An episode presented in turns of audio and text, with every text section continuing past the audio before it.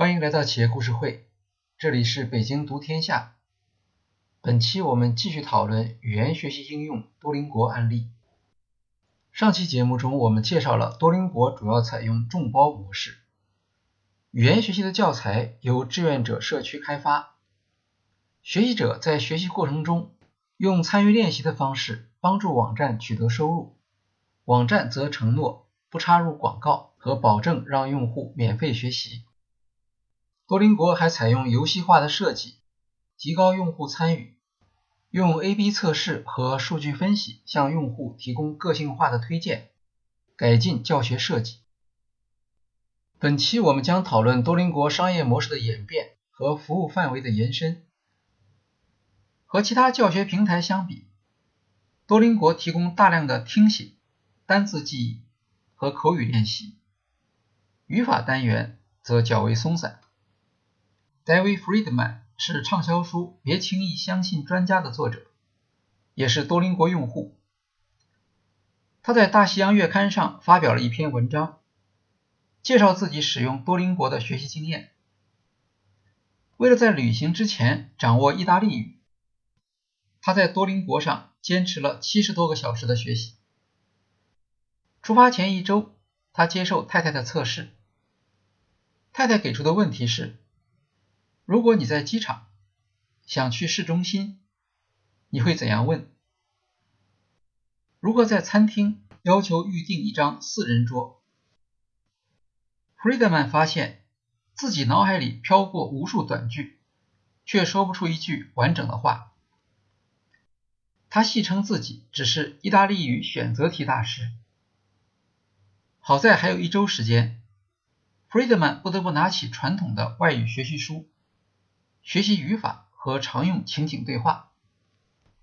有趣的是，之前在多邻国的学习经验让他学起传统内容时进步很快。最后到了意大利，讲的也不错。他将自己的学习体验告诉冯安教授。冯安认为他的体验正是多邻国的设计初衷。据多邻国2020年语言学习趋势报告。全球最热门的学习语言是英语。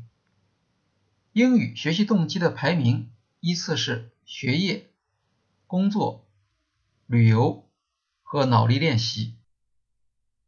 冯安教授说，他曾经问人们为什么喜欢多邻国，他以为人们喜欢多邻国是因为想要学习语言。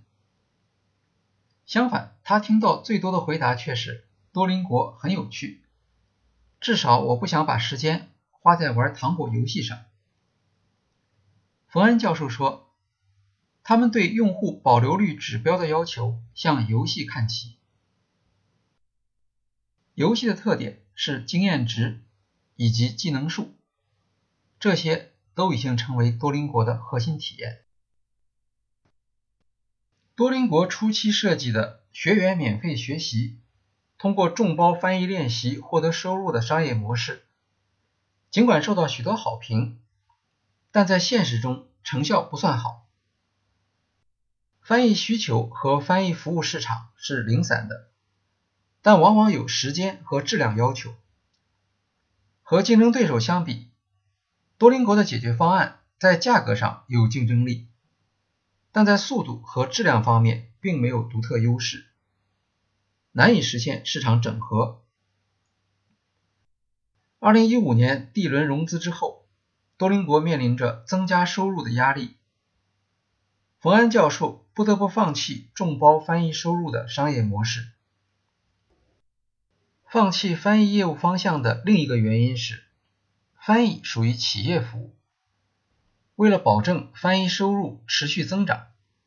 多邻国必须在内部设立面向企业服务的部门，这和他现有的服务消费者的市场方向和能力建设缺乏一致性。二零一七年，多邻国暂停了翻译服务，放弃了可能有三亿美元收入的市场。在暂停翻译服务的同时，多邻国决定开始向用户提供广告。多邻国仍然保持以往的承诺，向用户提供免费学习的机会。只是现在免费用户要接受广告，而付费用户则可以屏蔽广告。冯安教授不喜欢在学习过程中插入广告，因为广告可能破坏学习的激励设计。因此，手机用户在完成一个单元的学习后，才会看到一次广告。二零一四年，多邻国发布了多邻国英语测试项目。二零一六年正式提供服务，简称 DET。这项测试产品源自一项独立研究发现。该研究指出，用户在多邻国上取得的成绩与托福网考的成绩相关。冯安教授创业时设想为八亿语言学习者服务，DET 为实现这一目标提供了关键性的技术支持。对那些希望凭借外语学习获得工作的人来说，英语语言认证测试一直是一个障碍。标准化测试非常昂贵，还要预先申请并前往测试中心现场考试。多邻国的语言测试价格收费四十九美元，传统测试中心的收费要两百美元。选择 DET 可以节省不少费用。DET 考试形式包括在单词中补上缺少的字母，判断句子中的词汇是否正确，听写短句、发音，以及三十秒的延展演讲或五十个单词的写作。还有两项不打分题目：三到五分钟写作短任务和一个三分钟的视频问答。考试成绩直接发给申请的学校。DET 考试允许用户在家中自行测试，并取得英语语言证书。研发总监 b u r Settles 说：“多邻国英语测试是第一家采用端到端人工智能技术的测试，从题目生成、考试管理、打分到考试现场监督，全部采用人工智能。”新冠疫情爆发后。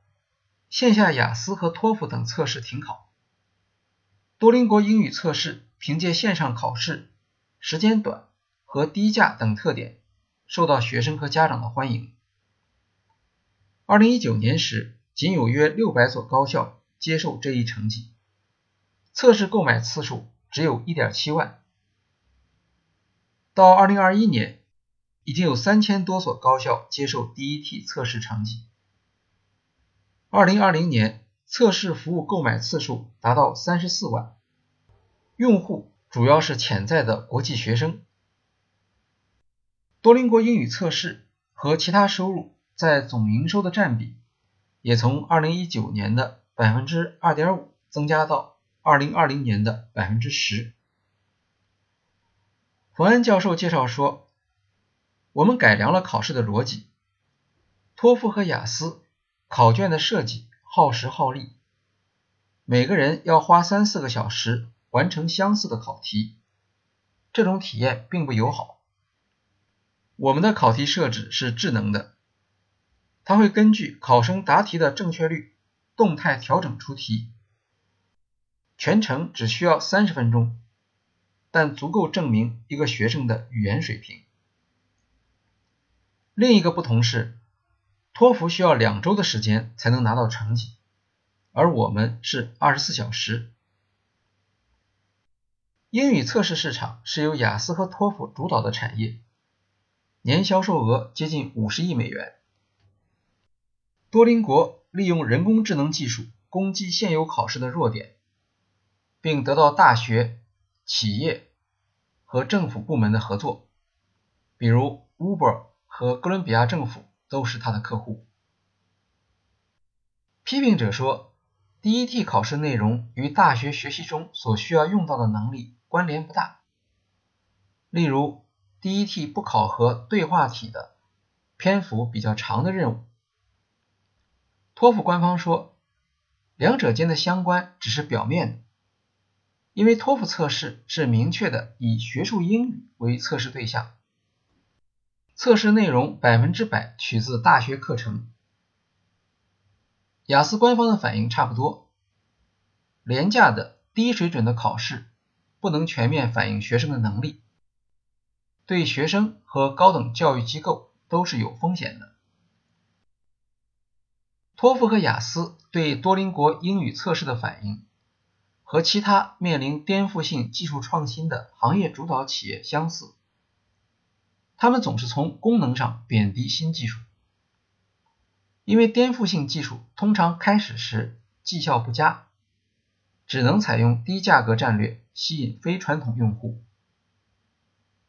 和传统语言测试不同，多邻国英语测试的考题开发不依赖大量测试对象的答题表现，不需要进行试题前测评估，而是向欧洲语言共同框架及词汇表看齐，根据不同单词出现的语境。难度分级等，对大规模语料库进行标注，采用统计方法预估未来将要生成的题目难度。简言之，多邻国利用人工智能技术降低了出题的成本。多邻国方面披露，他们的英语成绩与托福机考和雅思考试成绩的相关度达到零点七七和零点七八。尽管方法不同，但对学生能力的预测结果却是相似的。多邻国对一千五百万用户的调查发现，百分之二十二的人使用多邻国是作为学校语言学习的一部分，其次是头脑训练，接下来是旅行、工作和家庭原因，各占百分之十一。对多邻国课程的主要批评。是内容太简单。完成一门课程的学习之后，用户只能达到欧洲语言共同框架 A2 级别，相当于语言能力的基础水平。冯安教授表示，多邻国的目标用户是15到40岁之间的人群，他们的心态非常开放，也愿意为更好的生活付出努力。比如很多人。会利用坐地铁的时间学习英语。他们可以在多邻国上学习很多语言，达到 B2 的水平。这意味着你的语言水平可以胜任一些工作，即使你会有一些口音和错误。多邻国产品经理娜塔莉说：“多邻国课程从初级起步，也许很多人认为过于简单了。”但是对于想要学习一门外语，并且没有任何基础的人来说，我认为多邻国在这些人中仍会有可观的市场。我们很擅长帮助用户从零基础提升到中级水平。